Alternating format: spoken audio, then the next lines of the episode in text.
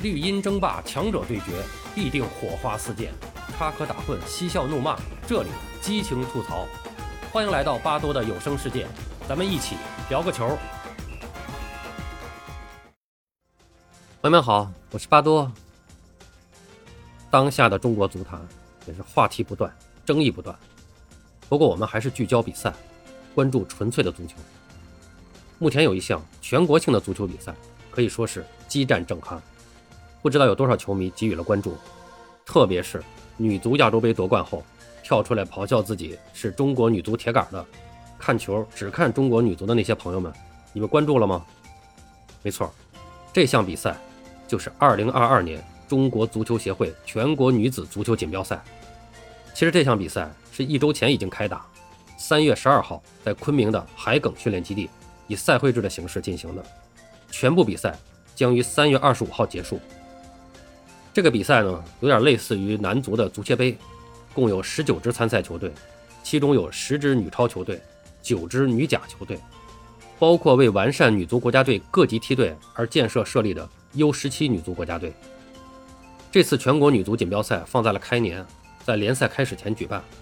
这也使得这次比赛有了为联赛练兵、调整整合队伍的一个作用。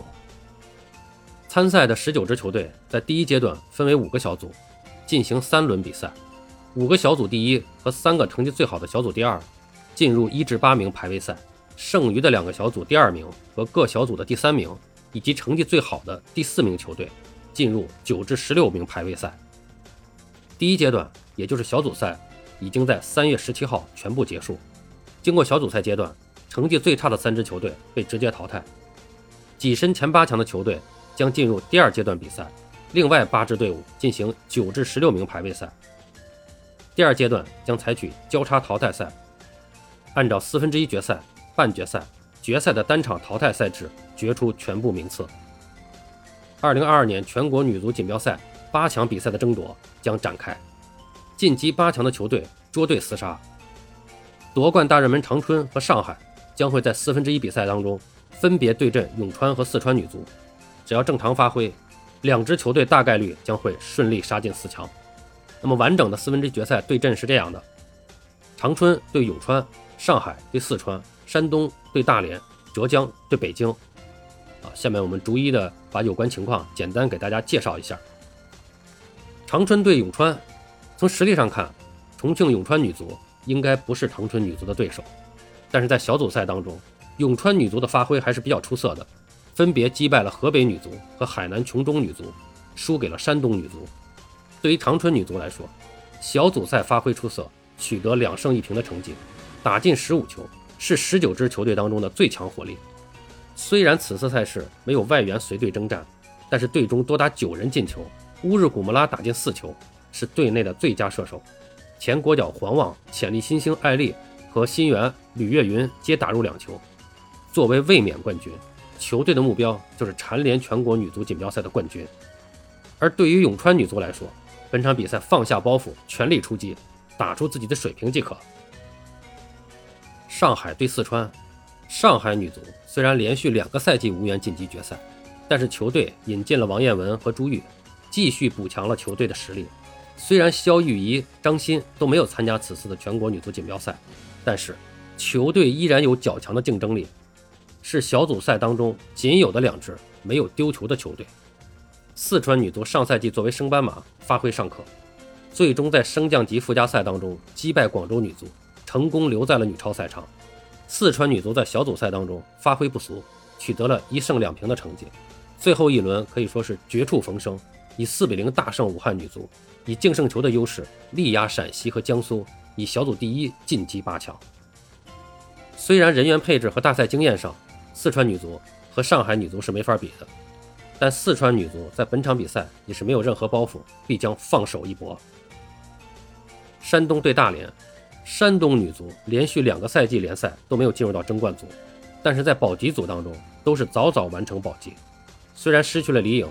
但是球队在小组赛中依然保持了强劲的火力，三场小组赛打进了七个进球。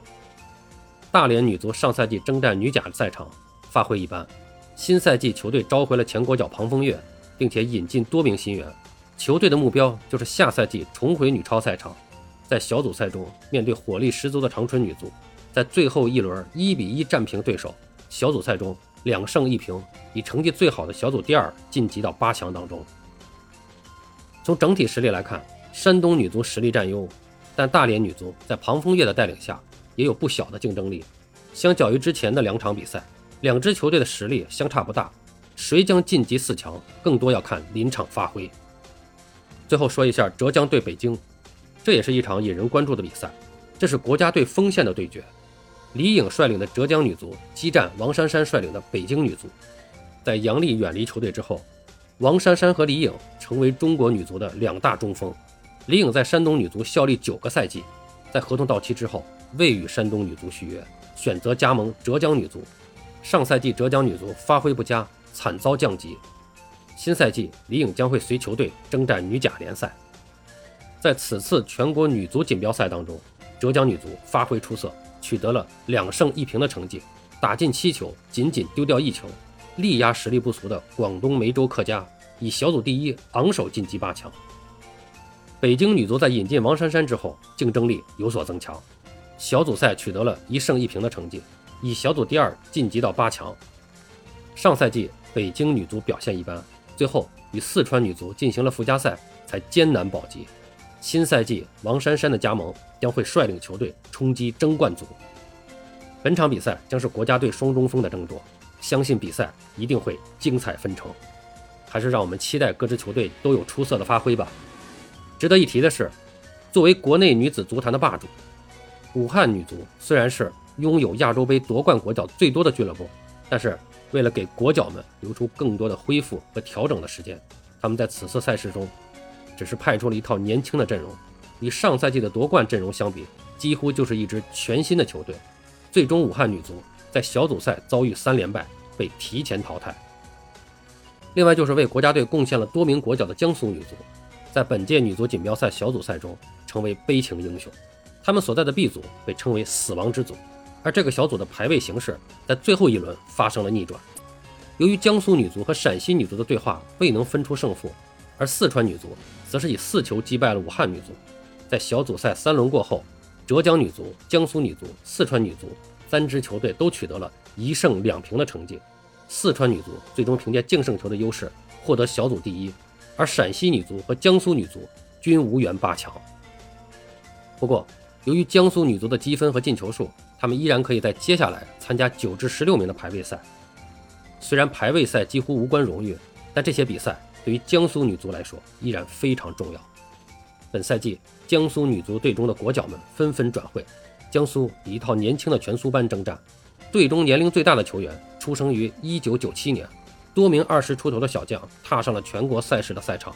这些球员最需要的就是比赛的历练。可以说。今年的全国女足锦标赛成为了国内优秀年轻女足运动员的练兵场，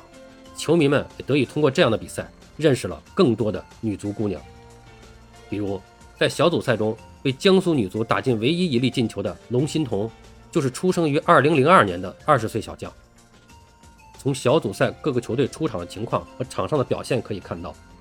本届赛事的一大亮点就是年轻球员的表现非常出色。在27场比赛当中，有超过三百人次的零零后球员登场比赛，二十人次完成了进球，其中不乏十七八岁的小将。年轻队员在场上展现出来的能力和成熟令人赞叹。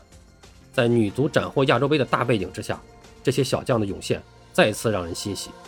据巴多了解，目前的中国女足很多的球队和俱乐部还是面临着非常大的运营困难，真心的需要更多的人来关注中国女足，而不是嘴上说说。只是听说他们取得了成绩，就跳出来欢呼一番，过后就没事人了，躺平等着下次口嗨的机会去了。具体说，这次中国女足锦标赛，在中国女足的各官方社交媒体账号以及合作平台上，对一至八名的排位赛、一至四名的半决赛、季军赛和决赛都会有直播，比如微博账号中国女足，比如央视网、腾讯体育、B 站等等，几乎国内的主流涉及体育直播的平台都有直播。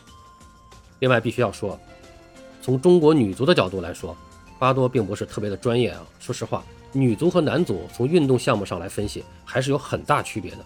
如果您是喜马拉雅的忠实听众，希望随时从喜马拉雅上听到关于女足的专业评述和最新动态，巴多给您推荐一位专业的主播和他的节目。他的主播名叫一消而过，潇洒的潇，而且的而。他的节目叫潇洒看球。如果关注中国女足，相信我，关注他没错的。好了，今天咱们就聊这么多，感谢您的收听。您有什么想和巴多交流的，咱们评论区见。本节目由喜马拉雅出品，欢迎收听、订阅、评论、转发。巴多聊个球，我们下期再见。